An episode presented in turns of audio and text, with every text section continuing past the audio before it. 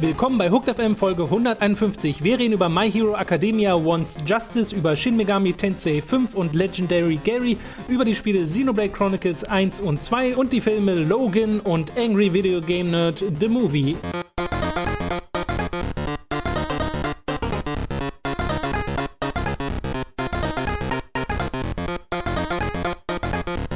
Wir begrüßen euch zu einer weiteren Folge von Hooked FM. Ich bin Tom, bei mir sitzt wie immer der Robin. Hallo.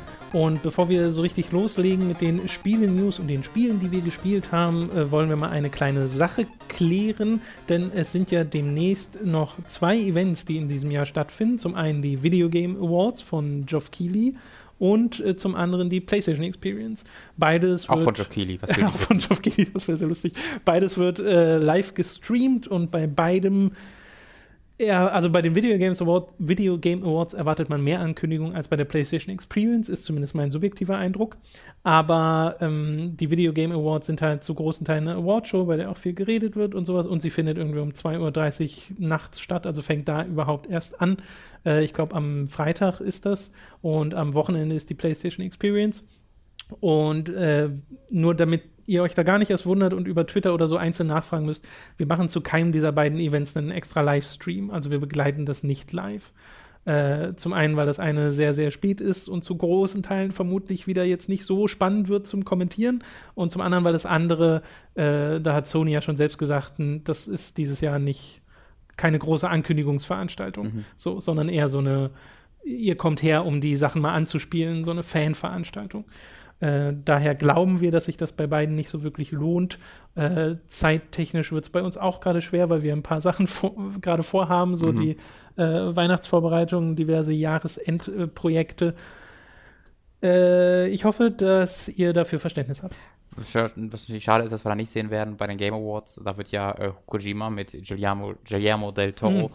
ähm, einen Award präsentieren und ich bin halt gespannt, ob man irgendwie weiß ich nicht, so einen Hilferuf von Mats Mikkelsen hört oder irgendwie Hilfe der Story, was so irgendwie, weiß ich nicht, dass er, dass, dass Kojima Mats Mikkelsen so an so einer Leine mitschleift oder dass Mats Mikkelsen ihm live auf der Bühne eine Unterlassungserklärung äh, irgendwie mitgibt oder so. Ähm, du, du, tust so, als wäre diese Freundschaft einseitig zwischen Also auf den, auf allen Bildern, die ich sehe, sieht das immer sehr danach aus. Man sieht immer so ein, also es wirkt halt total wie so eine äh, Hideo Kojima wirkt wie die wie der nervigste Ex-Freund oder die nervigste Ex-Freundin aller Zeiten. Äh, nur dass sie nie zusammen waren. Weißt du, das ist, es wirkt sehr, sehr kritisch und äh, dem auf Twitter zu folgen. Also selbst ich, ich bin noch nicht mal Mats Mikkelsen und ich bin davon genervt. Wenn ich jetzt Mats Mikkelsen wäre, äh, dann wäre da halt noch eine Angst dabei. Aber findest du das nicht eher liebenswert? Nee, nee, nee, nee, nee. Weil Kojima macht ja nicht nur Sachen mit Mats Mikkelsen, sondern was mal Kojima hauptsächlich tweetet, sind ja Bilder und Fanservice-Stuff, die Fans von Mats Mikkelsen über Mats Mikkelsen schreiben, was dann wiederum Hideo Kojima retweetet. Ja. Das ist halt eine, eine, komische, seltsame Ebene, die ich bei wenigen Promi-Freundschaften bisher so gesehen habe. Ich stelle mir halt gerade so vor, wie irgendwie der, der, der Regisseur von, äh, dem, von, von Logan auf Twitter äh, immer so heim, immer so ähm, Fan, so, so Fanart über äh, Hugh Jackman postet. Weil es aber nicht so, so selbstironisch, sondern so ganz ehrlich, so, oh geil, guck mal, hier nackter Oberkörper. Und ja. das, das, das fände ich halt auch seltsam und das macht Kojima mit all seinen Hollywood-Freunden. Ähm, das ist komisch. Kojima ist ein komischer Typ. Kojima, ja gut, das ist ja nun wirklich nichts Neues. News, Nachrichten, Neuankündigung auf der Game Awards. Ja, äh, gut, das sollte nun mal geklärt werden. Jetzt kommen wir zu den News. Angekündigt wurde unter anderem ein Spiel namens My Hero Academia Wants Justice ein Spiel zu der Manga- und Anime-Reihe, die ja gerade super beliebt ist. Das kommt von Bandai Namco, wird zumindest gepublished. Äh, Entwickler sind By King. Das sind die Entwickler von Rise of Incarnates, was, äh, soweit okay. ich weiß, kein sonderlich gutes Spiel war. Und der Gunslinger Stratos-Reihe, sure. die es, glaube ich, im Westen gar nicht gibt, okay. die im Japan aber ganz beliebt ist.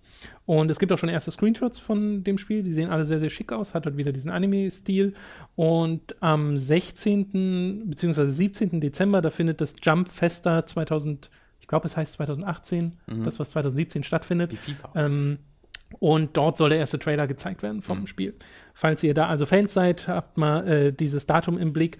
Das Spiel soll für PlayStation 4 und für die Switch erscheinen. Kann ich auch nichts zu sagen, weil ich weiß da genauso viel äh, drüber wie du. Weiß halt nur, dass das dieses also einmal im Jahr gibt es ja immer ein Attack on Titan und immer ein Death Note, Ja, Full ja, Metal ja. Alchemist, das da immer einmal, wo alle da hinterher sind. Und das ist jetzt dieses Jahr ziemlich eindeutig, vielleicht auch was schon letztes Jahr, weiß ich gar nicht genau, ziemlich eindeutig immer My Hero Academia. Was ich am Anfang immer mit diesem, es gibt My Witch irgendwas, die das so ähnlich Ach heißt. so, ja, ja, ich glaube. Ähm, ich dachte halt immer, das wäre irgendwie das gleiche zuerst, dann war es ein bisschen verwirrt. Eine erfreuliche Ankündigung ist außerdem, dass äh, Shin Megami Tensei 5 jetzt für den Westen bestätigt wurde. Das hat immer noch keine großen Informationen oder Release-Daten oder sonst irgendwas. Es gab nur einen Trailer von Atlas, die jetzt gesagt haben, ja, Shin Megami Tensei 5 wird auch im Westen erscheinen. War jetzt, finde ich, keine so große Frage, ob das Ja. überhaupt stattfindet, weil ja der vierte Teil zuletzt auch bei uns äh, rauskam und selbst die, diese, die, diese Fortsetzung vom vierten Teil ähm, das war, denke ich, da sowieso nur eine Frage der Zeit. Die japanische Ankündigung ist ja jetzt auch nicht so, obwohl die wurde mit der Switch getätigt, ne? Ursprünglich.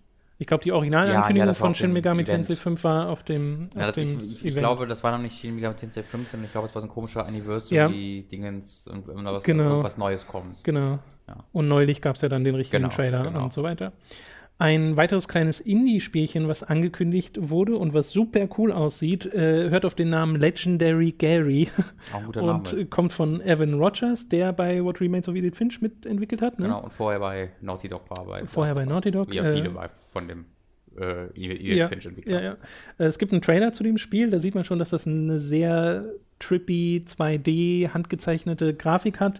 Äh, in der Steam-Beschreibung gibt es äh, einen sehr schönen Satz von Evan. Äh, da schreibt er nämlich: I drew it all myself. It's no Uncharted, but I'm proud of it.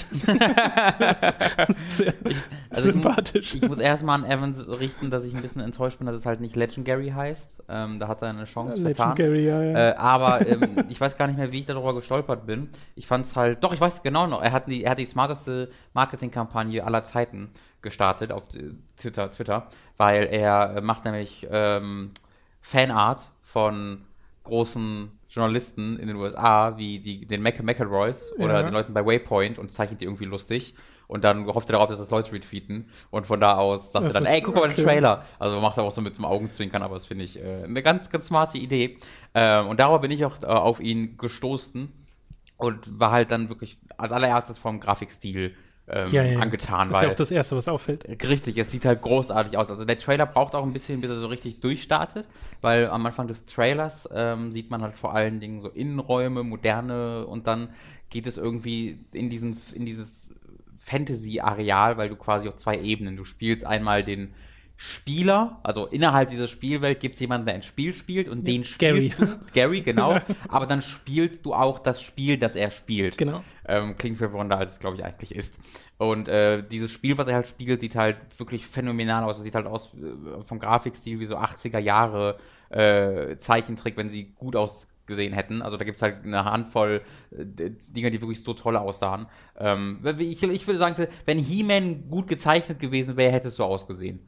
Äh, wäre mein Ja, die Animationsqualität vieler 80er Jahre Comicserien, gerade aus, äh, aus ähm, Amerika, Ja. ist ja nur bekannt dafür, ein bisschen durchwachsen zu sein, aber ich glaube, ich weiß, was du meinst. Einfach so ein bisschen diesen Stil. Wobei ich auch ein paar Kommentare unter dem Trailer gesehen habe, die meinen, das erinnert sie eher an einen europäischen Comic-Stil. Ey, das kann voll gut sein. Ich, ich, also es, es gibt auch irgendeinen, irgend- irgendeine Art von Zeichentrick, die auch wirklich genau so aussieht. Ich Mhm. habe keine Ahnung. Also ja, da kenne ich mich einfach null aus. Meine Vergleiche sind da ein bisschen äh, limitiert. Äh, spielerisch ist es, wie du schon sagst, dann in diese zwei Areale unterteilt, weil in dem Spiel im Spiel äh, gibt es dann auch so Taktikkämpfe und da ist das System wohl, dass du, dass das rundenbasiert ist, also es soll keinerlei Zeitdruck geben, äh, aber dass du da bestimmst, welche Fähigkeiten deine Charaktere benutzen sollen und wenn du dann das abspielen lässt, alle Akteure auf diesem Hexfeld, äh, Schlachtfeld gleichzeitig agieren Ja. und du dir vorher aber eine Vorschau geben lassen kannst, was da passiert. Äh, klingt ein bisschen so, als wären es dann so kleine Puzzles, so diese einzelnen Kämpfe, aber wie sich das dann wirklich spielt, das äh, muss man dann noch abwarten. Und dann hast du halt so, was schon eher nach Adventure-Spiel aussieht, diese Alltagspassagen, wo du mit Gary, äh, was weiß ich, einkaufen gehst oder Ja. sowas. Oder halt in dieser Fantasy-Welt rumläufst, was natürlich dann nochmal ein bisschen epischer Genau, das gibt's ja äh, dann ist, auch noch. Äh, was ein sehr, sehr schöner, äh, eine sehr schöne Abwechslung sein könnte, wenn es richtig funktioniert. Ja, schaut euch einfach mal den Trailer an. Einfach Ja. mal nach Legendary Gary googeln. Ich glaube, so viel mehr als das wird man da die nicht Musik finden. ist auch so gut vom Trailer.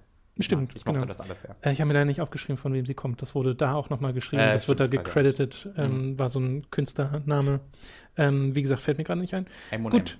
Da, das M. M soll's. und M heißt sie so? Ich. Das war es bereits mit den News. Klassischerweise, wie es ja äh, jedes Jahr so ist, wird es zum Dezember hin immer weniger, was die äh, Ich Nachrichten genieße angeht. das gerade sehr.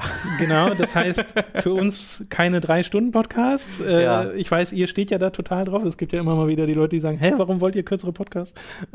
nee, ich genieße es halt auch einfach aus einer privaten Sicht, weil ähm, Ihr mal ein dieses bisschen Jahr Ruhe einkehrt. Genau, also dieses Jahr war halt, wo waren wir, glaube ich, beide größtenteils damit beschäftigt, einfach nur für die Arbeit Videospiele zu spielen. Ähm, Ja, das, das ist ist nicht, dass wir absurd. das gehasst haben, aber ähm, ich hatte mit einer Ausnahme von, glaube ich, ein oder zwei Monaten in der Mitte des Jahres, wo ich Yakuza dann mal fertig spielen konnte, ähm, hatte ich kontinuierlich das nächste Spiel schon vor Augen, was ich dann direkt danach anfangen will und durchspielen muss äh, oder will, damit ich halt darüber reden Ja, kann. ja, also es ist Das ist das erste äh, Mal, dass es wieder nicht es, so ist. Es ist kein, es ist Beschweren auf sehr hohem Niveau, weil es ist ja super, dass man so viele Spiele spielen kann. Ja. Ähm, ich hatte auch schon so diesen Rückblick, wo ich mir dachte, okay, ich habe mit Persona ein 90-Stunden-Spiel durchgespielt, habe gerade 75 Stunden in Xenoblade Chronicle 2 Ja. gesteckt. Du bist wieder gerusht, hab- ne? Hab, ja, ja, und habe dann zwischendurch äh, ja trotzdem noch für Late to the Party die Metroid-Reihe und sowas Ja. nachgeholt. Also ich mache es eigentlich ganz falsch. Aber es macht halt auch wahnsinnig viel Spaß. Deswegen ist das gar nicht so verkehrt. Und über Xenoblade können wir gleich äh, sprechen. Ich will über Xenoblade Chronicle 2 jetzt gar nicht so detailliert reden, ehrlich gesagt, weil ich, äh, ich habe gerade erst den Text von meiner Review eingesprochen. Ähm, die wird etwas Und ausführlicher. das schneiden wir jetzt kurz rein. Das, das wäre auch eine Idee. Äh, ungeschnitten, mit, mit den Versprechern noch Ja. einfach reingeschnitten. Ist ja ein Podcast. Das Äh, wird dann doch wieder ein bisschen länger, aber naja. und ähm, das heißt, ihr werdet äh, die kommenden Tage, ich hoffe, das wird nicht so lange dauern jetzt, der, der Videoschnitt, äh, die kommenden Tage einen Review zu Xenoblade Chronicles 2 auf unserem Kanal finden. Da habt ihr dann ausführlich meine Meinung. Was ich aber gerade ganz spannend finde, ist, dass du den ersten Teil gerade nachholst. Yes. Äh, und da würde ich mal zuerst drüber reden wollen. Äh, wie viel hast du denn bisher gespielt davon und wie gefällt es dir bisher? Ordentlich, glaube ich, in knapp 30 Stunden. Du bist drin. tatsächlich ordentlich. Äh, ich bin in der ähm, Hauptstadt gerade, also ich bin auf dem Weg raus aus der Hauptstadt wieder. Ähm, Was heißt eine Hauptstadt? von den High-End-CA. Achso, du bist auf dem Kopf. Äh, auf dem Weg zum Kopf bin ich jetzt, Mhm. genau. Ähm, weil ich jetzt irgendwie die, die, die, die, die, den Segen von diesen Leuten bekommen habe, da rein, rein zu dürfen. Ähm, und ich, ich war, äh, ich bin ein bisschen hin und her gerissen. Ähm, Okay. ich, äh, weil ich mag das einerseits sehr, sehr gerne und was vor allen Dingen spielmechanisch begründet liegt. Ich finde aber die Charaktere und die Erzählung bisher echt lahm. Also äh, der, die hatte einen coolen Start, wie ich fand. Ähm, ich fand diesen Anfang, habe hab ich glaube ich auch damals im Podcast gesagt, ähm, sehr überraschend und sehr cool, weil er so auf die Kacke gehauen hat. Ähm, ja, es fängt ja direkt mit Sch- Schlachtszenen an. also und- direkt ist vielleicht ein bisschen übertrieben, aber nach den ersten zwei Stunden oder so. Naja, schon direkt, weil die, das, die Einführung ist ja eine Schlacht. Hm? Ja, Ach so, ja, das, genau, aber das Intro meinst du? Genau, das Intro. Ja, ja, Und okay, danach zieht es Okay, das nochmal das zurück, okay. aber da wird es ja dann auch wieder schnell dramatisch. Richtig, genau. Also ich meine jetzt halt die Sachen, die dann im Dorf passieren, Ja, ja. Ähm, schließlich nach dem Intro. Nach dem Tutorial auch. Und das ist halt wirklich äh, cool und da haut's gut rein. Ähm, das Problem ist für mich bisher, dass in den 30 Stunden danach für die Charaktere sehr wenig passiert ist. Ähm, also vor, vor allen Dingen für den Hauptcharakter Schulk, der sagt dann, ich will Rache nehmen. Ähm, und das ist bisher, also mehr ist da nicht passiert. Ja. Äh, und das ist dann vor dem Hintergrund einer großen Geschichte, die bisher sehr, sehr, sehr, sehr stereotypisch Anime so ist. So hier gibt's dann das, die, die technologisch fortgeschrittene, das fortgeschrittene Volk und was. Hier ist irgendwelche Zukunfts, ähm, äh, Zukunftstechnologie, die wir als religiöse Sachen fehlinterpretieren, was ja, Ja. glaube ich, irgendwie der größte äh, Trope ist. Ich, also da habe ich dieses Jahr schon Aber so nicht, oft gesehen. Nicht nur Anime. Nee, nee, überhaupt nicht. Äh, einfach, also Horizon hat das gerade Ja. erst auch ähm, sehr, sehr äh, prominent platziert, diesen Trope. Ähm, was auch erstmal nicht schlecht ist, wenn du es halt so viel präsentiert bekommst, ähm, ermüdet sich irgendwie. Aber ähm, die Story ist okay bisher, also weder besonders sch- großartig noch schlecht. Was mich halt wirklich ein bisschen, ähm, was, was die Geschichte für mich sehr runterzieht, sind die Charakterdesigns und die Dialoge und die Charaktere selbst. Ähm, weil die Charaktere selbst hm, also Schulk finde ich cool. Schulk ist so, der hat halt, will halt Rache nehmen und das mag ich ganz, ganz gerne, dass sie nicht versuchen, das hinter irgendeiner weiteren Ebene von, ja, aber ich bin auch ein guter, guter Boy und Justice und so, ähm, sondern bisher ist das so, nö, ich will da Drachen nehmen. Und das ist zwar einerseits ein bisschen ermüdend aus einer ähm, äh, Charakterentwicklungssicht, vielleicht ändert sich das aber auch noch, aber auf der anderen Seite finde ich das ein bisschen erfrischend, weil normalerweise bei JRPGs der halt entweder total die Mimose ist, die nur rumweint, oder jemand ist, der, der so ein Snow ist, der halt nur, ich bin Held und will alle retten. Mhm. Und er ist bisher einfach, er will Rache nehmen, ist aber trotzdem auch, will Leuten helfen, so ist ganz okay. Ähm, aber diese, der, das ganze andere Cast läuft halt so mit.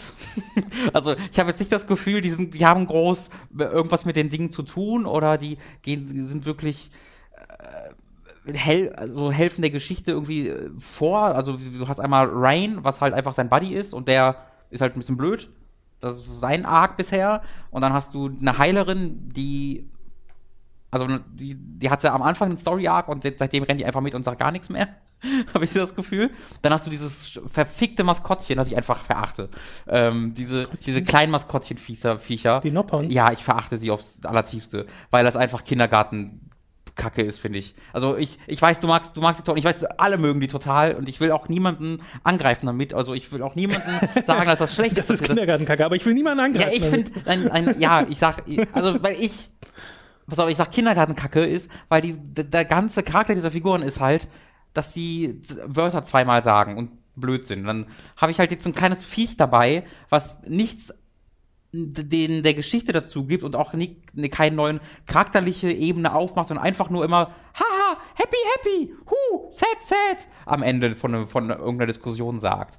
Äh, und das ist halt, ich habe das Gefühl, ich habe einen Dreijährigen äh, auf dem Schoß sitzen, der am Ende die Cutscenes einmal mit yuppie kommentiert. Und ich weiß halt nicht, ich, ich finde das halt nicht lustig und die Bilder, die du bei Xenoblade Chronicles 2 postet, die finde ich echt sympathisch, weil die halt, weiß ich nicht, die finde ich halt sympathisch. Mhm. Ähm, aber diesen, diesen Typ, den ich jetzt dabei habe, der halt redet, der, den finde ich so unfassbar nerventötend, weil der halt, also dieser Charakter hat nichts mit der Geschichte zu tun, er hat nichts mit den Figuren zu tun, äh, die sonst in der Party dabei sind und er fügt der Geschichte auch keine Ebene hinzu, sondern er sagt einfach nur zwei Wörter am Ende von Sequenzen und ist, das war's.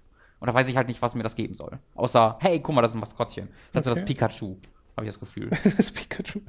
Äh, ja, also du liegst falsch. Ähm. es ist das Robball dieses Spiels. ja, so ein bisschen. äh, nee, also ich habe einen komplett anderen Eindruck selbst da schon von der Story gehabt, als du es äh, als du es mir jetzt schilderst. Mhm. Weil bei mir hat das total funktioniert, diese, dieses Charakterroster, diese, die alle mit ihren britischen Stimmen realisiert äh, wurden in der englischen Version. Ryan als der kumpelhafte Typ, der schon so ein bisschen trotteliger ist, das stimmt. Äh, und sie erfüllen bestimmte Stereotype, aber im Laufe der Story werden die, finde ich, noch aufgebrochen. Äh, das richtig interessante Zeug kommt da allerdings erst noch. Also zum Ende hin passieren ja schon noch ein paar Sachen in diesem, in diesem Spiel. Aber ich hatte ehrlich gesagt auch nie das Gefühl, dass die Story stehen bleibt, sondern dass ich ständig irgendwie ein bisschen weiterkomme, mal wieder was Neues über die Mekon äh, erfahre, Metal Face nochmal wiederkommt, ich da wieder äh, so ein paar, so ein paar Nuggets bekomme, äh, auf deren, dessen, deren Basis ich weiter rätseln kann, was denn hinter diesen Typen steckt. Und das war für mich die große Faszination, dass ich die ganze Zeit wissen wollte, okay, was steckt denn hinter den Mechons? Was ist denn das, der Mythos hinter dem Bionis und dem Mekonis? Ich äh, total begeistert davon war, wie sich mir diese Welt nach und nach erschließt und immer wieder ähm, auch die religiösen Hintergründe äh, von den Völkern des äh, Bayones damit einflossen und ich auch gar nichts gegen die Noppons hatte. Und mhm. wie du schon sagst, ich mag die ja total und ich mag auch Ricky total. Ricky ist ein herzensgutes kleines Wesen, das ich beschützen möchte.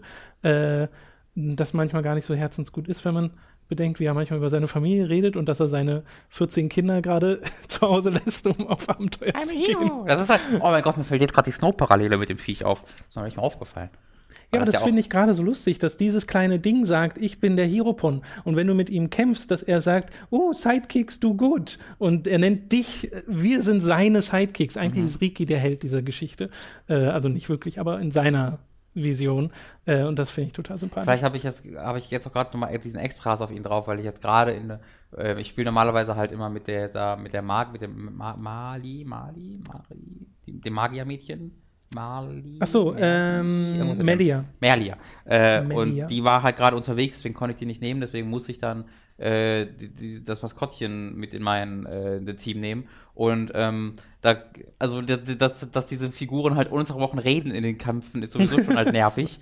Äh, aber das finde ich auch überhaupt nicht nervig. Das finde ich so. Nicht? Nee, gar nicht. Oh. Bei mir ist das so dieses, für, für mich ist das ein Kult von Xenoblade Chronicles, äh, dass die die ganze Zeit quatschen und das sind ja schon immer die gleichen Quips, die immer, immer, äh, immer und immer wieder kommen. Ja, ja. Äh, und ich kann total, also da kann ich wirklich verstehen, dass Leuten das auf die Nerven geht, weil mhm. es sind halt sich wiederholende Sätze, die du irgendwann auswendig kennst.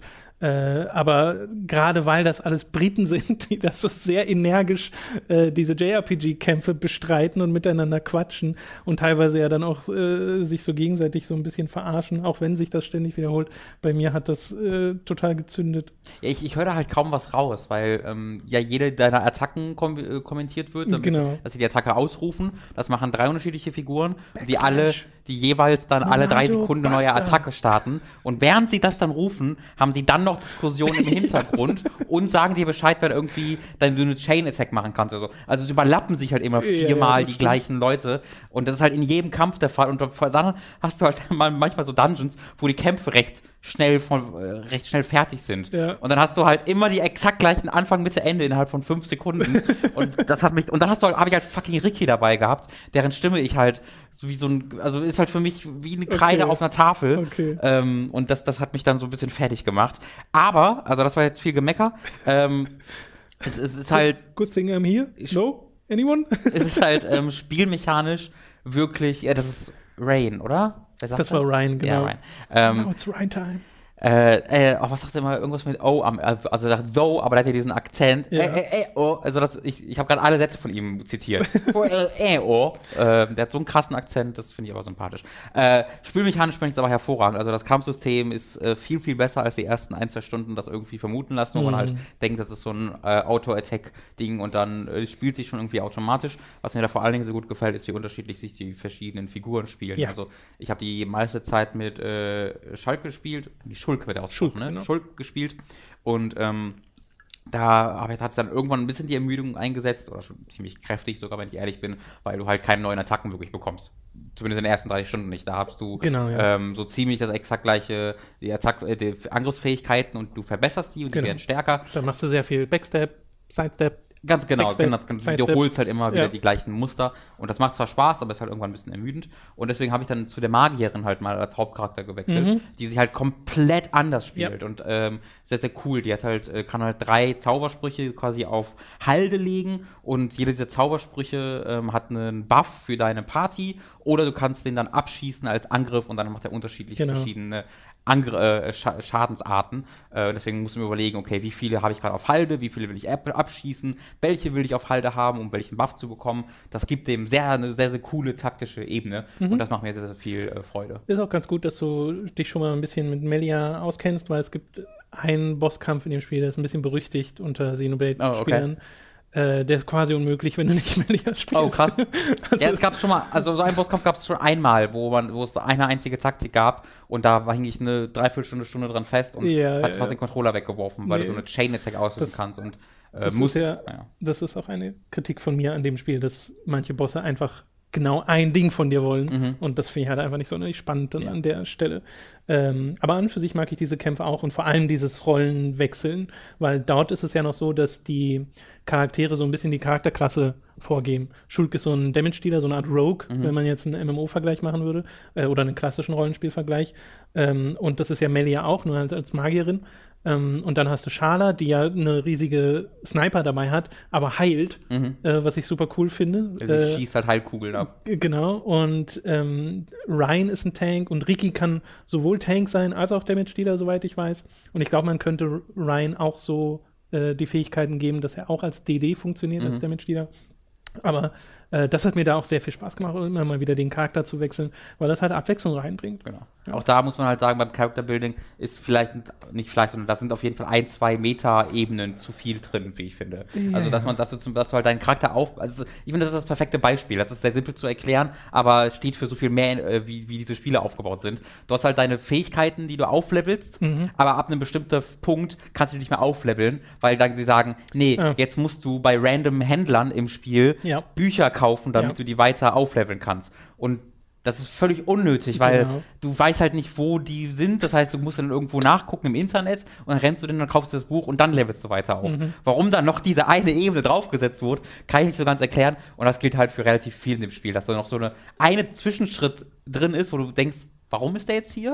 Ja, ja, also das macht Monolith einfach sehr gern. Ja. äh, Systeme in ihr Spiel packen, wo man denkt, das Spiel würde auch ohne funktionieren. Dieses ganze Affinity-System in Xenoblade Chronicles 1, wo ja jeder einzelne Dorfbewohner eine Beziehung zu dir hat und so, das habe ich halt größtenteils ignoriert, weil es Ja. total unnötig Du ist. Levels irgendwie, die, jedes Areal kannst du einzeln aufleveln, hat irgendwie eins von fünf St- Sternen.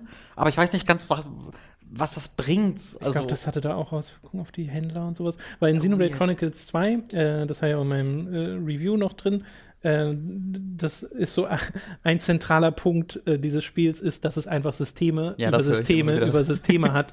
Äh, und die Hälfte könnte man wahrscheinlich rausschmeißen Mhm. und das, äh, man hätte nichts verloren. Da gibt es das auch irgendwie, dass du bei Händlern Sachen kaufst und dann steigt dieses Gebiet in, im Level auf und dann kannst du andere Sachen kaufen und Ja. so Zeug. Zusätzlich zu den ganzen Kampfsystemen, die irgendwie ineinander greifen sollen und das manchmal tun und manchmal aber weniger. Ähm, das ist irgendwie voll deren Ding, Sachen ein bisschen komplizierter zu machen, als sie sein müssen. ja. also ironischerweise hat dieses Spiel es bei mir geschafft, ähm, dass ich mehr, viel mehr Bock drauf habe, äh, Chronicles X zu spielen. Ähm, Oh, weil das halt spielmechanisch bei mir so alles funktioniert Ja. und ich die Story ein bisschen lahmarschig finde. Also ich finde sie halt nicht schlecht, ich finde die Story bisher halt extrem bekannt. Und ich habe das Gefühl, ich gucke einen guten Anime, nur der Anime hat, dauert nicht 20 Folgen, a 20 Minuten, sondern 100 Stunden. Ähm, erzählt aber das, was, der anderen, was ein anderer Anime über 20 Folgen erzählen würde. Ähm, darunter leidet es gerade ein bisschen. Aber wie gesagt, ich bin auch leider nur, Also- muss man ja sagen, 30 Stunden drin. Ähm, ich, ich würde behaupten, als jemand, der das Spiel durchgespielt hat, dass das über äh, so einen normal guten Anime hinausgeht noch in der Geschichte, gerade weil es eben auch, wie es ja die Sino-Saga-Spiele auch haben sollen, äh, sehr philosophische Ebenen mit reinbringt. Es das wird ist auch noch, bisher noch gar nicht. Nee, nee, genau. Es wird auch noch äh, ein bisschen abgehobener, aber das mochte ich total. Ähm, und gerade in der Kombination mit dieser Welt, die ist so einfach, also Die Welt ist super was cool, für ja. eine grandiose Idee ist es, weil sie ja auch, und das machen sie in Xenoblade Chronicles 2 auch, weil sie dir ja immer wieder in Erinnerung rufen, hey, du bist gerade auf einem riesigen Titan unterwegs, indem du in der Distanz immer den Mekonis erkennen kannst, Ja. indem du siehst dieses Schwert, was da zu ihm geht und das Schwert steckt ja im Bionis drin äh, oder gerade auf der Schulter vom Bionis bist und den Kopf links neben dir siehst äh, oder oben auf dem Kopf bist und dieses Horn siehst, was nach vorne rausgeht, äh, das finde ich so unfassbar cool Ja. immer noch.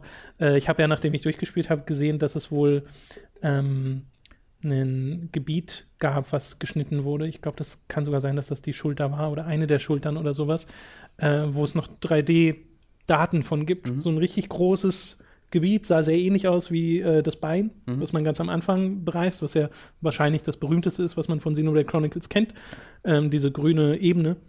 Und ähm, dachte ich mir auch so, oh krass, das, in dem Spiel wurde was rausgeschnitten. Interessant.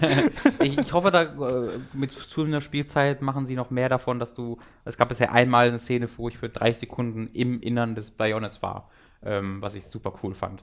Äh, und das war das halt, also das hat das mal über, über eine Skybox hinaus noch weiter ähm, gezeigt. Also weil bisher gezeigt wird es vor allen Dingen gezeigt, dass du auf dem Bionis bist durch halt coole Skyboxen, was super cool ist, aber natürlich in dem Bionis drin unterwegs zu sein, Ja, ja, ist ja. noch mal eine andere Ebene. Gibt es da ich nicht auch hoffe, dieses Ding, wo du irgendwie dann so eine Art Knochen quasi sehen kannst in den Felsformationen, wenn du innen drin bist? Das weiß ich Das gerade nicht mehr hundertprozentig. bemerkt oder vielleicht kommt es auch noch später. Das, weiß äh, machen sie, genau. wie gesagt, im zweiten Teil auch. Da ist es ja so, ne, du bist auf verschiedenen Titanen unterwegs, ähm, die leben.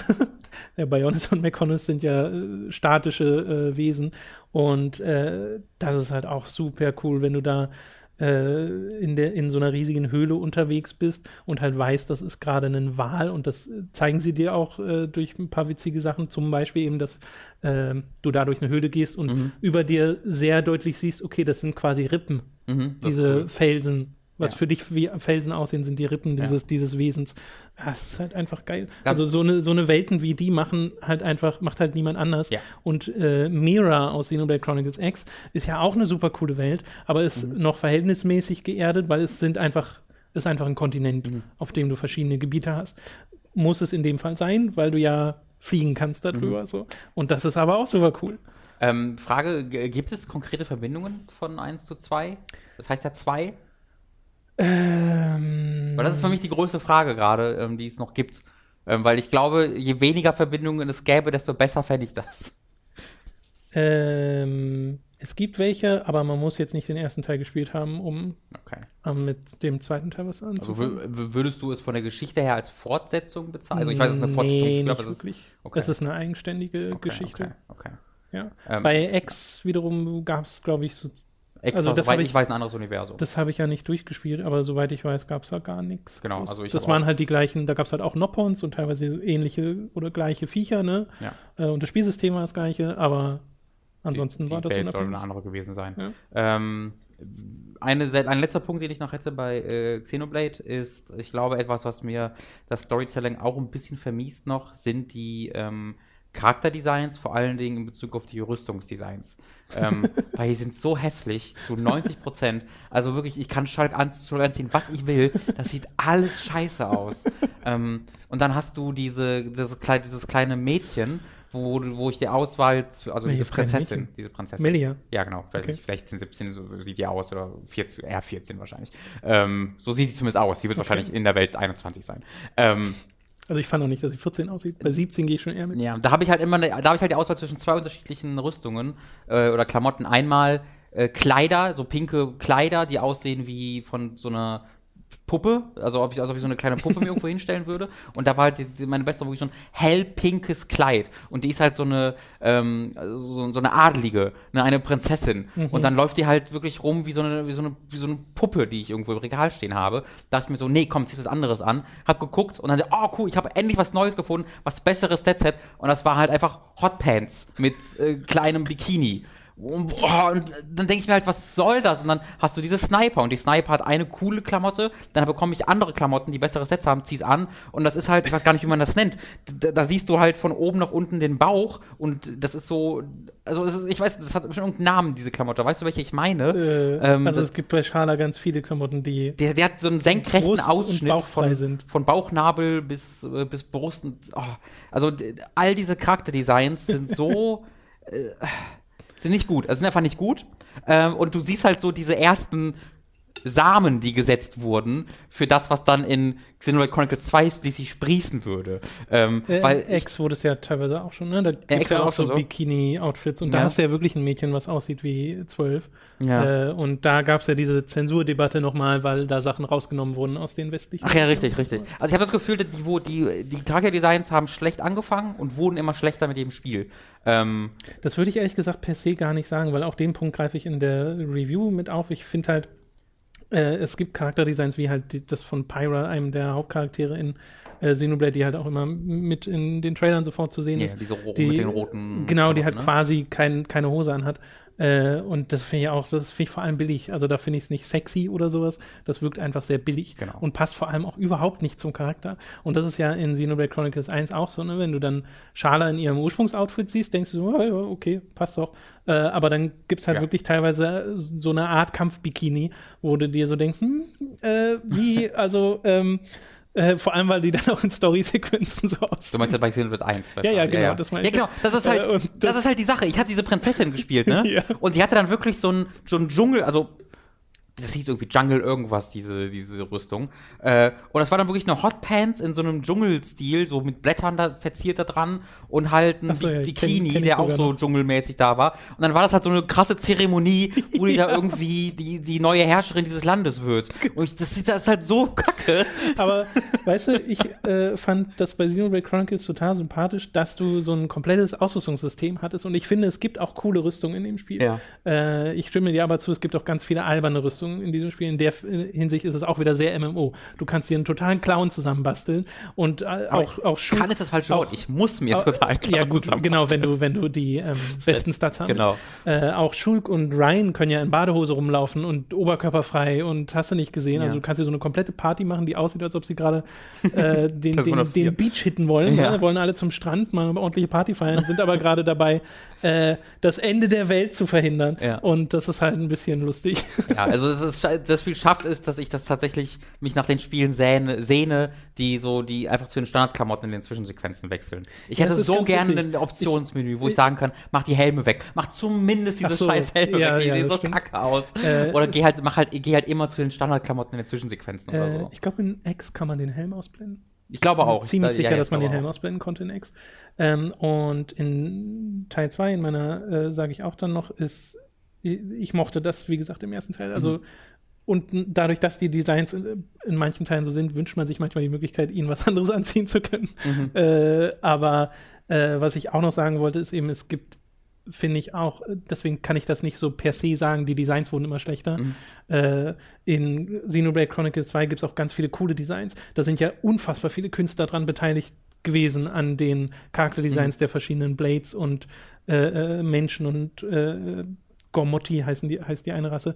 Und dadurch hast du sehr unterschiedliche Stile, die da aufeinandertreffen. Und ich könnte mir vorstellen, dass da manche Leute sagen, naja, das ist jetzt sehr inkohärent. Ähm, kann ich dann auch verstehen. Ich fand das aber super cool, dass das mhm. so extrem bunt ist.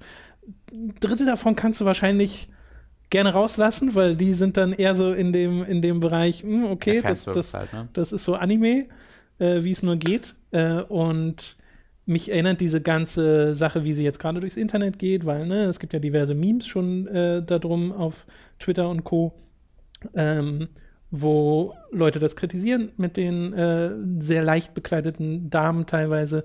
Äh, und dann gibt es ja aber auch immer diese, die, die, die, Leute, die das so gar nicht verstehen können, die dann sagen, hört doch mal auf, das hier kaputt zu machen und kaputt zu reden und sowas. Äh, und einerseits finde ich es zwar auch schade, dass die, der Diskurs um Xenoblade sich so viel darum dreht, weil dieses Spiel so viel zu bieten hat, noch darüber hinaus.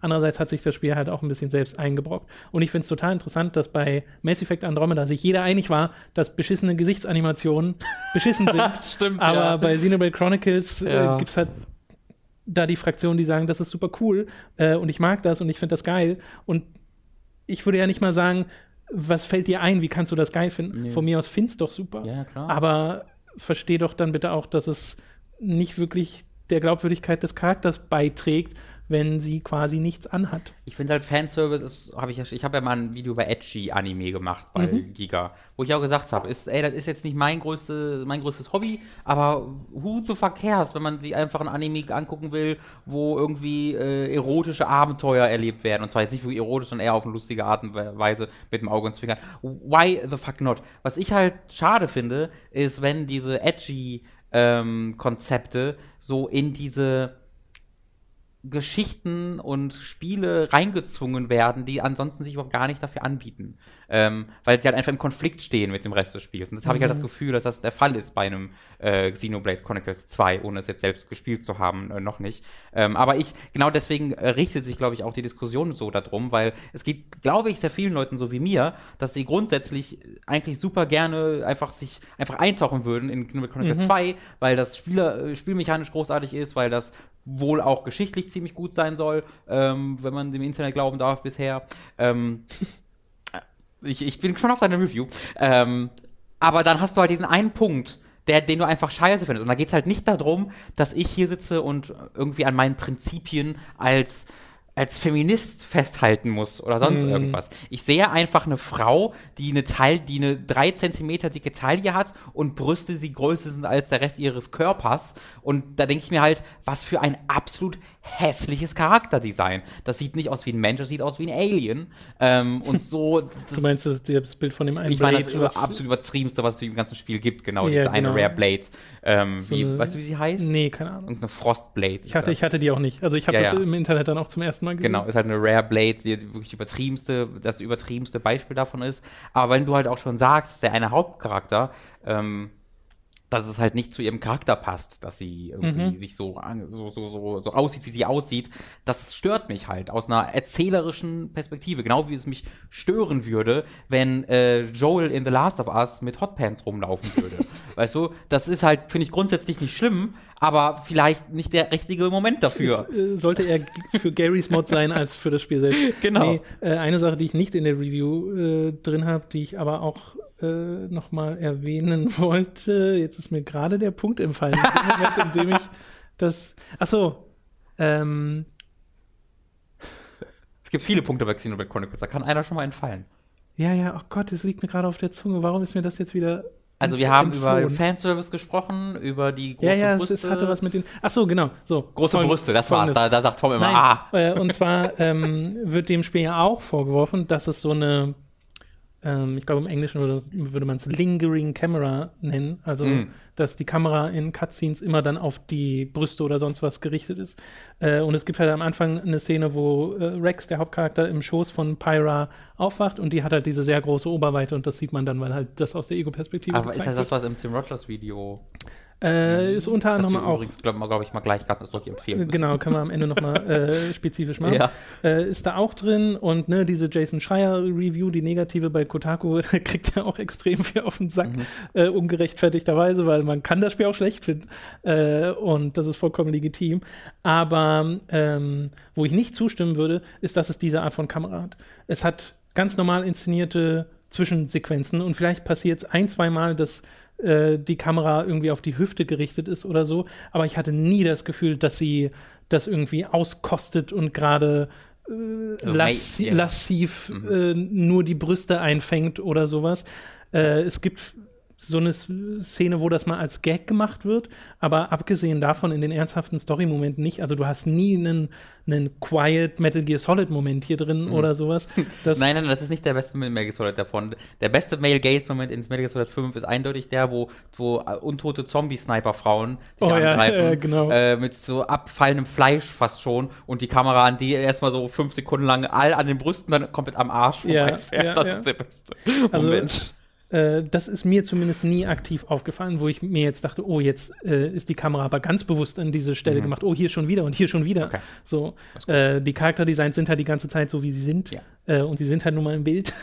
aber ich hatte, wie gesagt, nicht das Gefühl, dass das eine lingering Camera ist. Das wollte ich nur noch klarstellen. Das ist, äh, das ist schon mal ziemlich gut. Ähm, würdest du das Spiel, also ich will jetzt nicht, dass du dein Review, Review vorwegnimmst, ich würde nur, ähm, würdest du das Spiel weiterempfehlen? ja, ich mag Xenoblade Chronicle 2 sogar richtig, richtig gern. Mhm. Äh, es ist nicht so gut wie der erste Teil. Äh, der erste Teil, den finde ich ja richtig super. Da war ich ja am Ende sehr begeistert davon, wo das noch überall hinging und was es so gemacht hat. Äh, und Xenoblade Chronicle 2 geht auch an die unmöglichsten Stellen äh, in seiner Geschichte. Und das ist super unterhaltsam aber auch ganz schön dumm.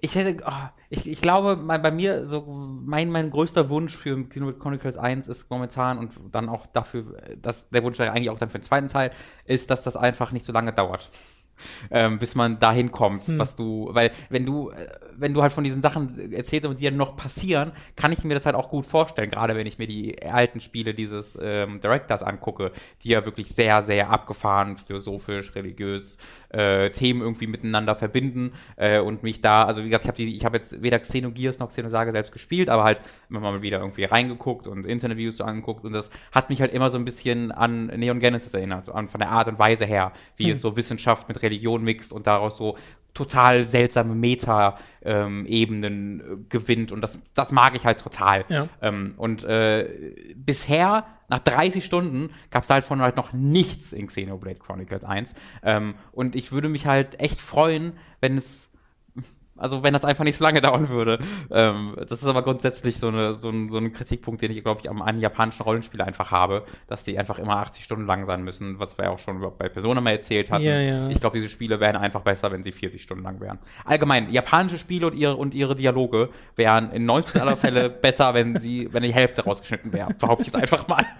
äh, naja, also jetzt können wir das Tim Rogers Video nochmal erwähnen. Yes. Bei Kotaku gibt es halt ein Video von Tim Rogers zu Xenoblade Chronicles 2, zu den ersten sechs Stunden von Xenoblade Chronicles, oder? Ich glaube, es sind zehn, aber können auch sechs sein. Ja, also es war auf ja. jeden Fall so dieser Anfangspart mhm. äh, des Spiels, den er da behandelt hat, auf eine sehr, sehr unterhaltsame Art und Weise, wo er ein paar Kritikpunkte aufgreift und sein sein, das halt auf eine Art macht, die sehr sympathisch ist, weil er sehr locker und mhm. sehr von einer, äh, ich habe das Gefühl, er nimmt so fünf Schritte von dem Spiel zurück und guckt dann von dieser Perspektive drauf, Okay. statt es so intensiv aus äh, der unmittelbaren Fanerfahrung oder Kritikererfahrung zu machen. Es wirkt irgendwie so ein bisschen so auf mich.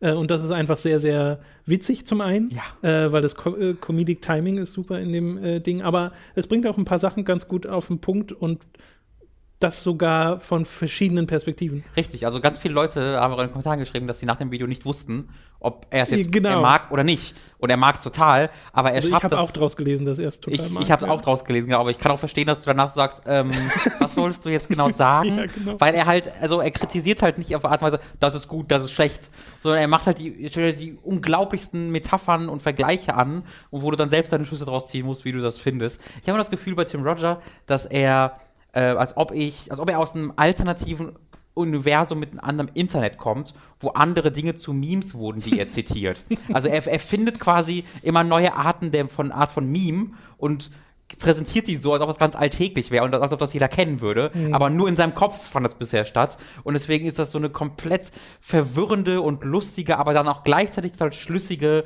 Art und Weise der, der, ähm, ja, der Argumentation und der, der Kritik, die mir unglaublich Spaß macht. Also die, ich habe am Wochenende, während ich Xenoblade gespielt habe und irgendwie durch Level gelaufen bin, Sidequest gemacht habe, mir nochmal alle seine Videos auf Kotaku angeguckt. Der hat auch eine großartige ähm, Übersetzungsreihe zu Final Fantasy Ja. VII, weil er halt äh, fließend Japanisch spricht, wo er das Original mit den Übersetzungen vergleicht. Ähm, aber alle seine Videos sind halt so oder ähnlich aufgebaut. Aber dieses 23-minütige Xenoblade Chronicles 2 Video von ihm ist wirklich das Beste, was es da bisher gab. Ich glaube, es heißt, äh, Xenoblade Chronicles 2 ist ein Nintendo-Spiel, das in einer Mikrowelle erhitzt wurde oder so ist die Überschrift. also, Kann ich mich gar nicht mehr dran erinnern. Mike, ja, sowas. das ist äh, super, super, super, super gut. Ja. Ganz ausdrücklich möchte ich es empfehlen. Ja, Xenoblade Chronicle 2 ist einfach merkwürdig. Und warum es merkwürdig ist und wie das Kampfsystem ist und wie ich die Story finde und sowas, da gehe ich auch nochmal im Review ein. Kommt dann, wie gesagt, die Tage.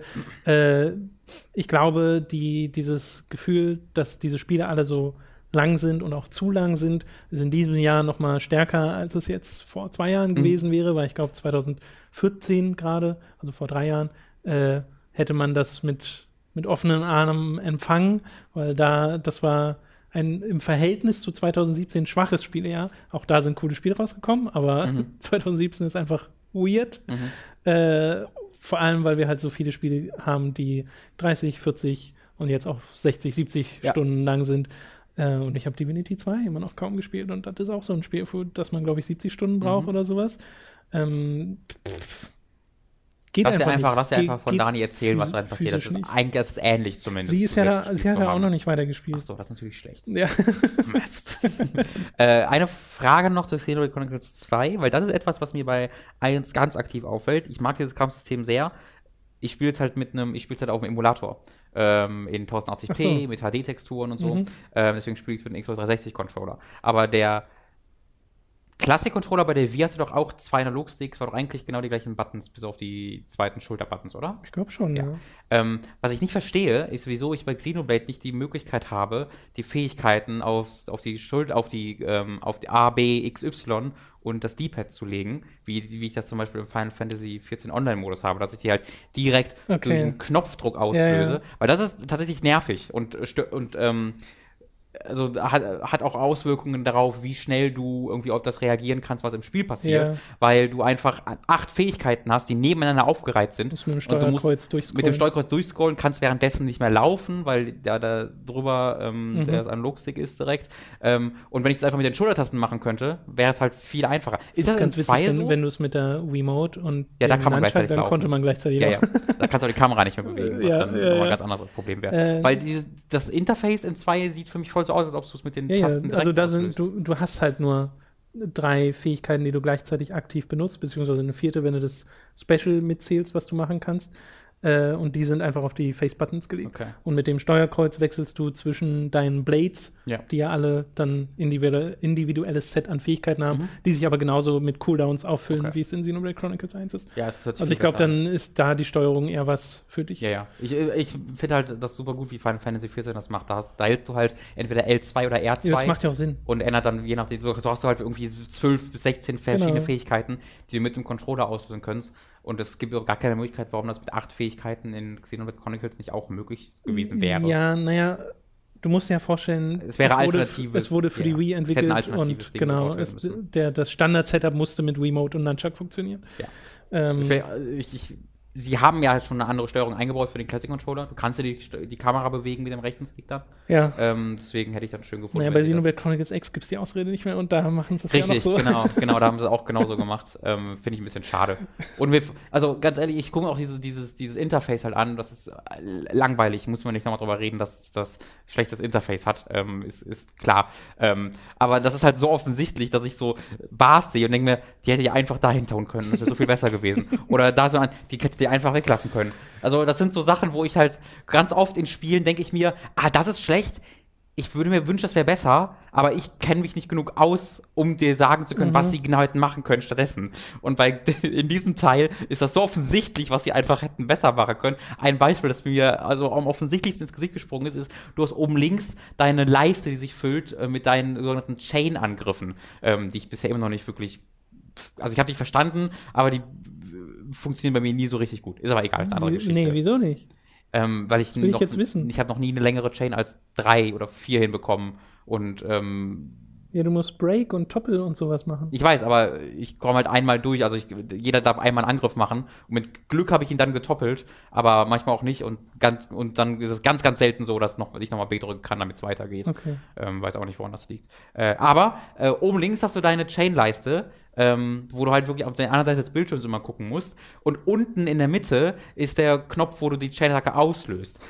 Warum haut, haut ihr die einfach nicht eure waagerechte Leiste als Kreis um diesen runden Knopf herum und das fühlt sich dort auf? Und dann habt ihr, diese riesige Leiste ist weg, unten ist das direkt da, wo ihr es aus. So was ganz Offensichtliches. Wobei ja die Leiste auch gleichzeitig noch ne, in drei, sie nicht in drei Ja, ja, Parts genau. unterteilt, weil du die zum Aber das hätte man ja auch mit dem Reviven brauchst und so. Ja, frag mich nicht. Äh, ich muss zugeben, im ersten Xenoblade Chronicles habe ich noch kaum über das Interface nachgedacht. Also Ja. das ist mir nicht so aufgefallen, weil diese Leiste mit den Skills sofort diese MMO-Assoziation Mhm. ausgelöst hat und irgendwie kenne ich halt, wirkt sinnvoll. Ja, aber hatte, das- hatte so diese Auswirkung. In, in X ist es, ist es dann gekommen, dass ich mir dachte, holy crap, das ist viel Mhm. Ja. zu kleinteilig und die Schrift ist so winzig.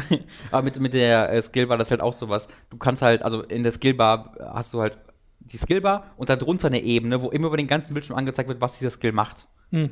Das brauchst du nicht. Das kann man einmal im Menü anzeigen und das kann man dann nachgucken, aber du, da es nicht so viele Skills gibt, muss man doch merken, dass wir wissen, was sie dann irgendwann machen. Ähm, und es steht halt unten links immer riesigen Caution, wenn du in den Kampf gehst. Warum? Ich weiß, dass ich im Kampf bin, weil ich kämpfe.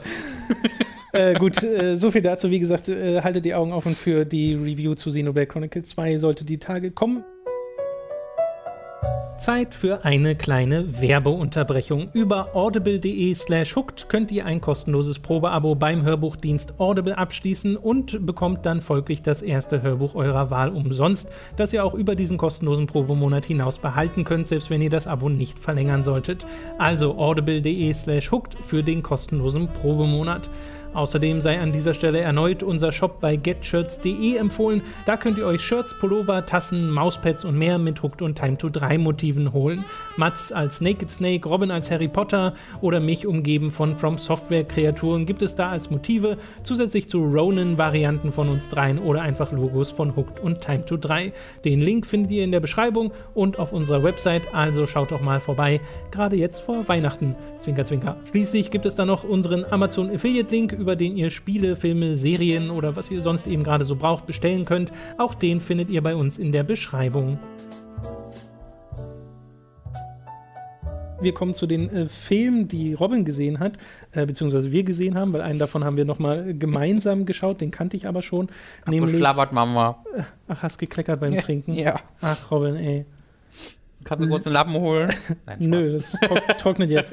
äh, Logan haben wir nämlich zusammen nochmal gesehen. Ähm, den hast du jetzt zum ersten Mal geschaut. Mhm. Ich habe den ja damals im Kino gesehen und glaube auch da schon drüber geredet. Und ich mochte den super gern und ich mochte ihn jetzt auch beim erneuten Ja. zweiten Schauen nochmal super gern. Super guter Film. Äh, Ich glaube, ich habe gar nicht viel hinzuzufügen zu dem, was alle anderen darüber sagen.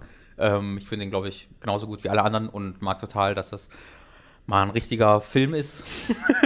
also, jetzt, Wow. nein, ich meine, das ist, mal, ist nicht auf X-Men, sondern generell auf Comicfilme. Aber Comicfilme sind halt immer Comic-Verfilmung. So. Das sind immer diese Art von So, Filme. du meinst, weil man immer dazu sagen muss, ist halt ein Superheldenfilm. Superheldenfilm, ja. Äh, bei den besten Superheldenfilmen sagt trotzdem, ist halt ein Superheldenfilm. Und das ist halt einfach, das ist einfach ein Film. Da wurde nicht gesagt, okay, wir haben müssen einen Superheldenfilm machen, deswegen musste A, B und C drin sein, sondern die haben einfach eine Geschichte gehabt und guckt, okay, wie können wir diese Geschichte am spektakulärsten erzählen und, ähm, und am spannendsten erzählen, am äh, tollsten erzählen und haben das so erzählt. Und haben sich, haben sich nicht an diesen Superheldenkonventionen entlang gehangelt und ähm, das mochte ich sehr. Ich ähm, fand es, also ich finde die X-Men-Filme sowieso schon oft sehr verwirrend, wegen den verschiedenen Timelines und Ebenen und Redcons.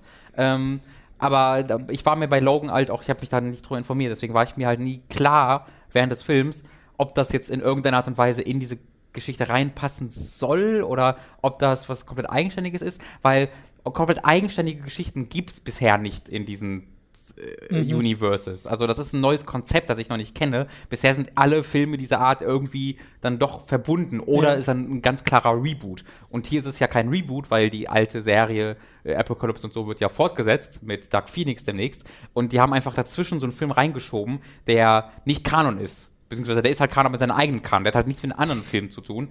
Ähm, und das wusste ich vorher nicht und deswegen war das sehr verwirrend ähm, lange Zeit, weil ich irgendwann, also am Anfang dachte ich mir ganz okay, der und der kann ja nicht sterben, weil der kommt ja nur in Days of Future Past Ach so. vor. Ja, nee, aber, so darf man da nicht rangehen. Genau, und, genau, ja. also am Anfang dachte ich mir halt so, warum war denn irgendwie in der übelsten Zukunft von Days of Future Past äh, Professor X so jung noch und das spielt jetzt Jahre vorher und das sieht schon so aus. Ähm, weil das eine ein Comicbuchfilm ist und das andere ein richtiger Film. Äh, das ist der Grund. ähm, und äh, da muss man halt wirklich, also ist es besser, wenn man von Anfang an weiß, nee, ist einfach ein eigenständiger Film, ignoriere, was sonst passiert, genau. äh, gut ist. Und dann wird der Film auch nochmal deutlich besser, äh, noch einmal deutlich besser, ähm, weil du einfach nicht darüber nachdenken musst. Obwohl ich sagen muss, ähm, es ist halt ein eigenständiger Film. Sie nehmen dafür meine, meines Eindrucks nach immer noch ein bisschen zu viel aus den Comics mit, die ja auf früheren Ereignissen fußen. Ähm, also es kommen halt Charaktere vor, ähm, die ich einfach nicht kenne und die auch nicht groß eingeführt werden in diesem Film, äh, wo ich dann den Mats fragen musste ähm, und manchmal auch gar nicht gefragt habe, wo ich mir so denke, ah, hier greift ihr gerade auf Konzepte und Figuren zurück, die ich nicht kenne mhm. als jemand, der nur diesen Film sieht äh, und der das mich dann vor allen Dingen verwirrt hat. Ich würde auch sagen, dass das Vorwissen zu den X-Men benötigt, damit du zumindest weißt, weißt, was war Wolverine für ein Charakter, ja. was war Charles Xavier für ein Charakter und so. So ein paar der Nebenleute wie, äh, ähm, ähm, wie heißt der Albino? Steve Merchant heißt er. Also, ja, wie den meinte ich jetzt Caliban. Ja. Ähm, da, das da würde ich, jetzt, da würd ich aber nicht sagen, dass du den wirklich vorher kennen musst. Aber er wird halt, also äh, mhm. es wird schließlich gesagt, was er macht. Ähm, ja, aber du hast aber recht. Das kannst du rausziehen und das ist jetzt nicht so wahnsinnig wichtig, dass du jetzt wissen musst, ah, okay, der hat die Hintergrundgeschichte oder ja. Nee, aber also, das meine ich auch nicht, dass das wichtig ist, um die Grundgeschichte zu verstehen, aber es ist halt so ein konstantes Gefühl von, habe ich gerade was verpasst? Okay, hm. Muss ich das wissen? Was, das ist immer so ein bisschen ein böses Gefühl in jeder Geschichte, egal ob Spiel, Film oder Serie, wenn du nicht sicher bist, ob du etwas nicht weißt, weil das ein Mysterium ist, was der Film aufbaut, mhm. oder weil du etwas nicht weißt, weil du es verpasst hast oder weil du etwas nicht weißt, weil du den Vorgänger nicht gesehen hast. So. Okay. Und ähm, da in, zwischen diesen drei Ebenen schwebt dieser Film lange Zeit für mich. Ich hatte, ähm, ja. aber du kennst ja an und für sich auch alle X-Men-Filme, ne? Ich kenne die Filme. Ich hatte vorher und auch relativ kurz vorher nochmal First Class und Days of Future Past mhm. gesehen und so und hatte äh, und selbst Apocalypse ja. und hatte während des Films gar nicht dieses Gefühl, dass ich jetzt dachte, okay, mir fehlt jetzt irgendwas. Mhm. Äh, wenn jetzt aber jemand so sehr frisch daran geht, kann ich mir sehr gut vorstellen, dass selbst bei den Hauptcharakteren so ein bisschen die Frage aufkommt, hä? Und dieses ganze Mutantenkonzept wird ja kaum erklärt. Das stimmt. Also auf dem würde, die Welt fußt. Ich, ich würde halt argumentieren, dass es eher verwirrend, also es hat bei mir persönlich zur Verwirrung, Verwirrung beigetragen, dass ich die vorherigen Filme okay. gesehen habe, weil halt Wolverine ein komplett anderer Charakter ist als in den Filmen. Ähm, also wie der Wolverine aus äh, den Filmen, die ich kenne, zu mhm. diesem Wolverine wurde, erschließt sich mir nicht so ganz, weil es halt nicht der gleiche Wolverine ist. Ähm, und das musst Aber ich, ich find, halt also mir, mir, hat sich das schon erschlossen, weil ja schon suggeriert wird, wie viel Zeit vergangen ist und vor allem du ja irgendwann erfährst, was genau passiert mhm. ist noch dazwischen. Aber es gibt ja schon Zukunfts-Wolverine, wo auch so viel Zeit vergangen ist und der war ja okay. Weißt du, das ist, das, ja. weißt du, was ich meine? Ja, ja. Es ist einfach ein bisschen, es ist einfach verwirrend. Ich, es ist nicht scheiße und schlecht und widerspricht sich jetzt krass, aber es ist verwirrend. das, du, du hast halt schon in die, die Zukunft Wolverine gesehen und der war halt okay. Also mhm. offensichtlich ist, und, und da, das hat sich halt, das hat, für, hat halt für mich Sinn ergeben aus dem früheren Wolverine, den ich kennengelernt habe. Dieser Wolverine ist halt so ein Realist, so eine realistische Figur, dass sie allein schon deshalb nicht zu den Wolverines passt, die ich vorher gesehen habe, weil vorher war es erneut ein Comic-Held. Ähm, vorher war es der Held, der über den sich Wolverine in dem Film lustig macht. Weißt in den Comics und Genau, so, in ja. dem Film äh, gibt es halt die X-Men-Comics und der und er regt sich ein bisschen darüber auf. Und das sind die Figuren, die ich vorher in den Filmen gesehen habe. Ja. Ähm, ich glaube, das ist so ein bisschen die Verwirrung, die da äh, fußt. Okay. Aber nichtsdestotrotz, das macht den Film nicht schlechter oder sonst irgendwas. Ähm, der Film hat mit die beste Durchspießungs-Action, die es in Filmen je gab. Und das es möchte gibt sehr viel Durchspießungs-Action, ausdrücklich loben. Also die Durchspießungen in, in Logan sind allererste Klasse. Besser Vampirfilm seit Twilight. Mein Gott, wenn ihr gut Leute durchspießt. Also so richtig gut. Ne? Man sieht so, wie das. Also das ist. Äh, das würde alles nichts bringen, wenn es nicht gut inszeniert wäre, was es ja glücklicherweise auch ist. Und äh, ich mag halt vor allem die ruhigen Momente, die Charaktermomente, ja. die äh, das Mädchen mit äh, dem äh, Logan da reisen muss, gezwungenermaßen, oder eigentlich nicht muss, aber dann doch. Äh, das, das, diese Dynamik zwischen den beiden finde ich super. Absolut, das ist wirklich toll. Also dieses Mädchen spielt das auch ja. hervorragend.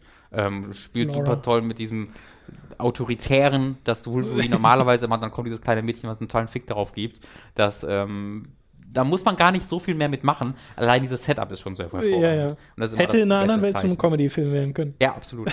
Wird hier mega dramatisch und ja. emotional. Gut, äh, du hast noch den äh, Angry Video Game Nerd Film gesehen. Yes. Das mich damit ein bisschen überrascht, weil wo kommt ich das auch. denn her? Ähm, ich habe, also ich habe irgendwas mit dem AVGN gesehen einfach am Wochenende.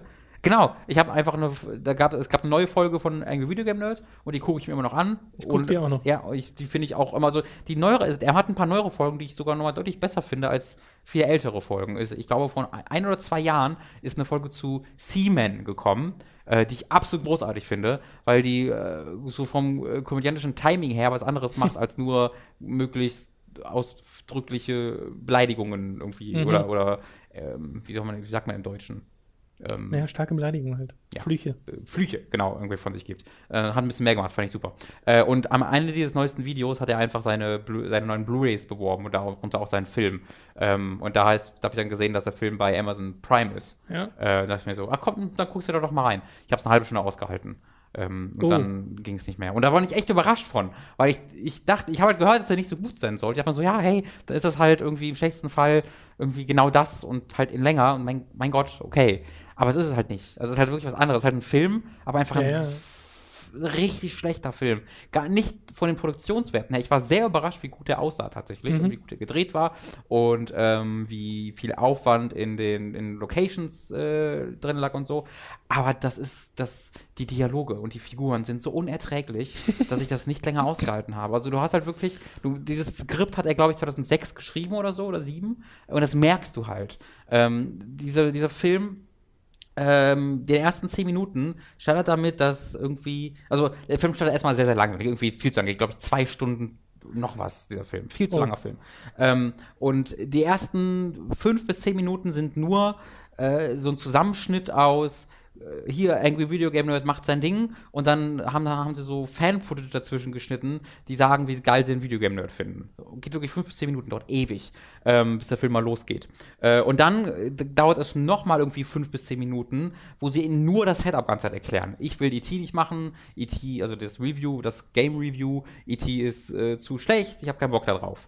Ähm, und das machen sie halt einfach, indem sie den Angry Video Game Nerd mit seinem Kumpel in verschiedene Situationen setzen, wo sie immer das gleiche Gespräch haben. Review doch mal E.T. Nee, will ich nicht. Aber mach doch mal. Nee, will ich nicht. Aber mach doch mal. Nee, will ich nicht. Und darum, und darum herum bauen sie dann lustige Szenen. Auch wie zum Beispiel, sie gehen in eine Bar. Ja, überall sind Angry Video Game Nerd Fans. Sie, auf den, sie klopfen auf die Schulter, wollen Autogramme haben. Er, er lässt sich feiern. Dann stehen sie an einer Bar und dann sieht man rechts drei weiß ich nicht, Anfang 20-jähriger Frauen tuscheln. So, oh, das ist ein Videokamera, cool, cool, cool, geh doch mal hin. Und dann geht er halt hin und einer hat halt ein Dekolleté. Was? Eine Frau mit echten Brüsten. Äh, und dieses, und diese Szene ist dann halt wirklich Cut zum Angry Video Game Nerd, Nerd, wie er so Augen aufreißt den Mund, so ganz stereotypisch, wie er es immer macht, so möglichst weit aufreißt, auf die Brüste so starrt, eine Kameraschott auf die Brüste, Kameraschott auf ihn, dann gibt es einen Shot auf seinen Kumpel, exakt das gleiche nochmal, er schaut auf die Brüste, auf ihn, auf, auf sie und sie, hey Nerd, kannst du meine Brüste unterschreiben? Und dann bambeln sie die nächsten fünf Minuten darum, weil, oh mein Gott, Brüste unter, äh, Brüste, Brüste. Und dann geht sie weg und dann gehen die Angry Video Game Nerd und sein Kumpel zu einem Tisch und dann meint der Typ, und der, dieser Kumpel von ihm war bisher immer so, ja, es wirkt jetzt nicht unsympathisch, auch nicht sympathisch, einfach so ein Nicht-Charakter. Und dann äh, sagt er halt so, man, hast du diese Titties gesehen? Oh, damit würde ich gerne. Und dann steht er halt auf und fängt an, diesen Tisch zu dryhumpen. Und das geht halt irgendwie fünf Minuten lang und ich sitze währenddessen und sage, was guck ich hier?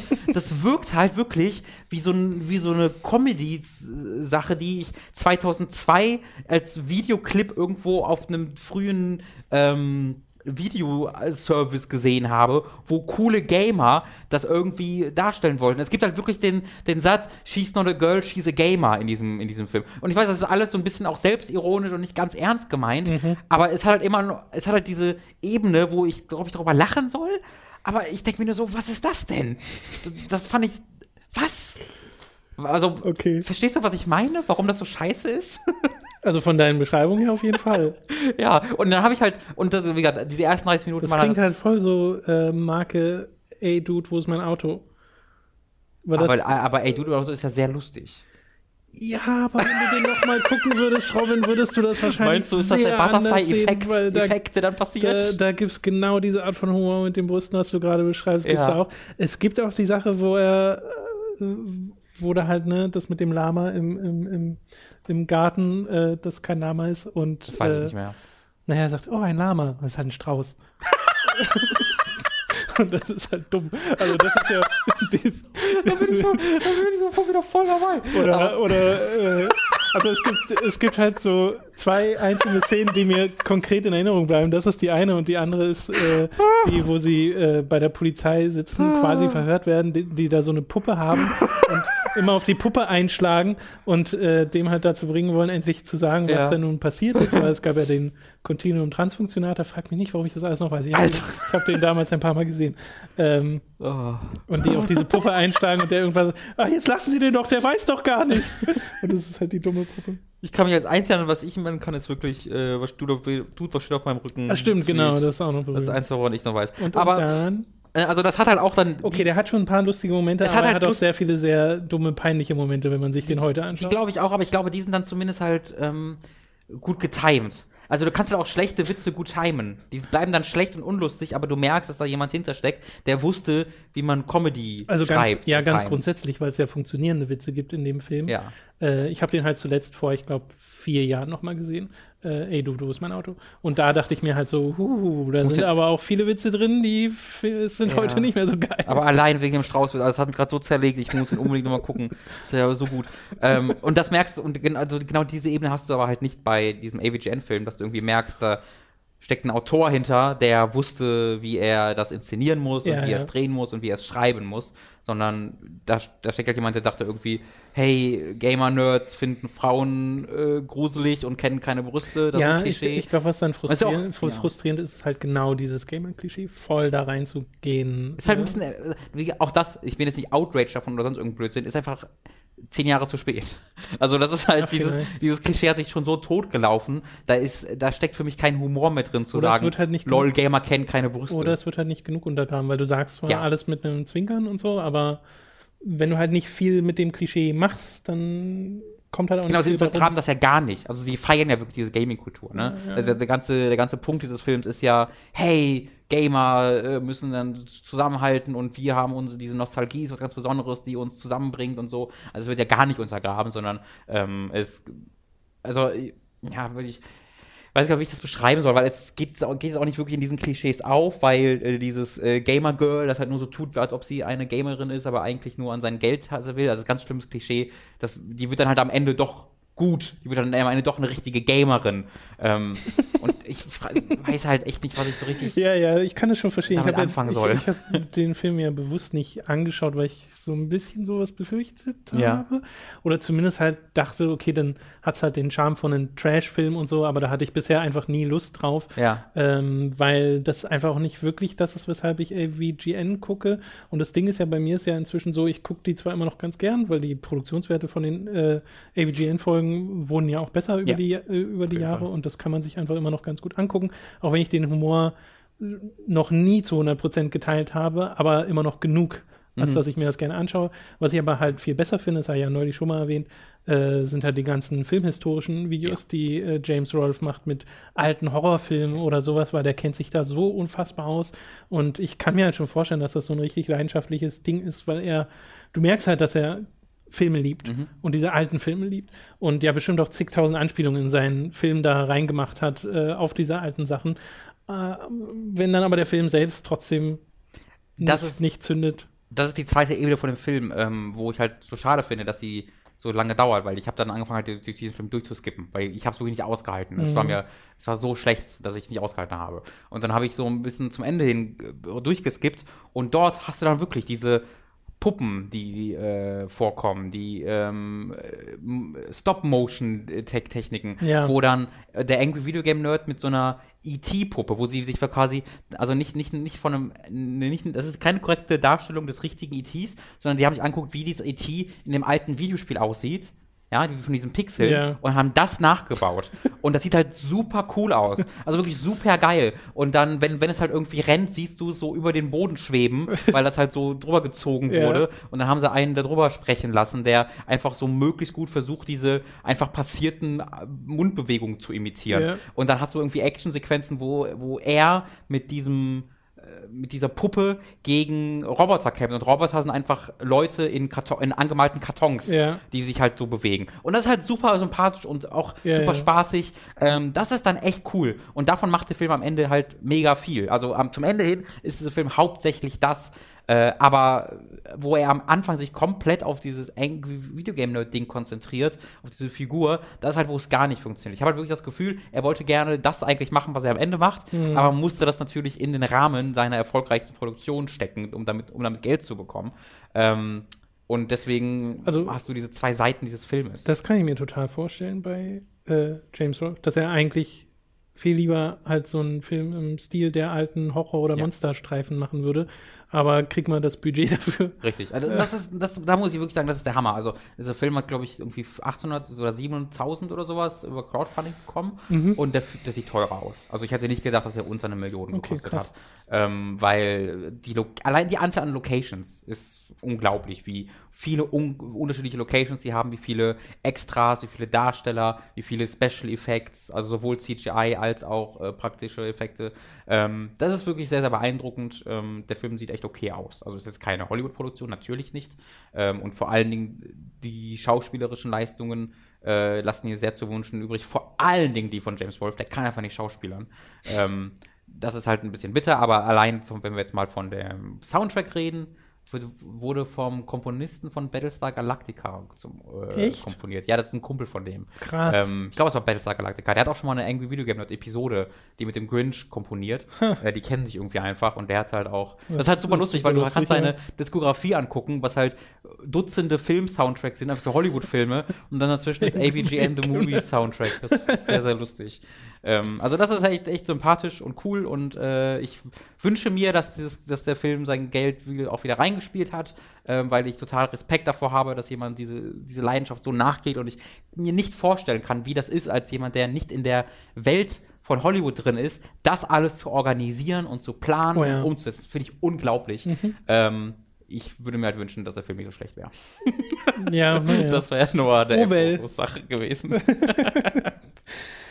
Okay, ich glaube, wir sind durch, Robin, Ja. äh, für diese Woche mit dem Podcast. Jetzt kommen wir noch zum zweitbesten Feature aller Zeiten nach Robins famosen Formel 1 Fest, das jetzt noch ein, eine ganze Weile auf sich warten lässt, bis es demnächst äh, nächstes Jahr wieder losgeht. Ähm, Vielleicht gibt es ja zwischendurch ein News von Fahrerpaarungen, vielleicht Oh, so, prügelt ein- sich so eine, irgendjemand. so eine Zw- Zwischen- Zwischen-Update? Ja, die Transferphase ist demnächst vorbei. Äh, da kann man Das vielleicht. finde ich auch lustig. Okay, äh, wir kommen zu den Podcast-Produzenten. Wenn ihr uns nämlich auf patreon.com slash hooked äh, unterstützt, bekommt ihr zum einen ab 5 Euro monatlich bereits Zugriff auf alle unsere exklusiven Inhalte und zum anderen ab 25 Euro monatlich äh, werdet ihr zu Podcast-Produzenten und ihr werdet namentlich genannt, denn wir bedanken uns jetzt bei folgenden Podcast-Produzenten. Julian Selke, Julian Selke, Noritz, Michael, Geribor, Retro-Prinz, Markus Ottensmann, To Be Chicken, Hauke Brav, Lars D. Ace, Pavor Dionus, McLovin 008, Fabian Büter, Narogard, Rose New Dawn, Lisa Willig, Spontanjein, Django Fett 1, Max Geusser, Thomas Katzke, Dagoon, Zombie und Wintercracker, Günni und Maudado, Stefan T-Bone, Autaku, Eisenseele, Andreas K., Lennart Struck, Oliver Zirfers, Christian Hündorf, Julia Marinic, Lignum und Simon Dopicai. Vielen Dank an alle Podcast-Produzenten, vielen Dank an alle Unterstützer und wir sind, wie gesagt, durch jetzt mit dem Podcast. Es sei nochmal äh, erwähnt, wir haben ein Forum. Hey, Äh, Forum. schaut da mal vorbei. Äh, Ich will jetzt mich mal dran gewöhnen, das ab und zu mal wieder zu erwähnen, Ja. äh, damit das ein bisschen belebt wird, hoffentlich. Ist das Da Wichteln könnt schon vorbei, ja, ne? diskutieren. Ich glaube ja, das Wichteln Okay. ist jetzt vorbei. Es gab Weihnachtswichteln. Äh, hatte ich auch nicht so auf dem Schirm, hätte ich sonst auch noch äh, hier mit untergebracht, aber wir haben es zumindest noch im letzten Moment retweetet. Ähm, genau, schaut da einfach mal vorbei äh, im Forum oder wie gesagt auf Patreon würden wir uns sehr drüber freuen. Haltet den Channel im Auge für die Xenoblade Review. Und, Und merkt euch, dazu war Danke, war. Schönes Schlusswort. Mhm.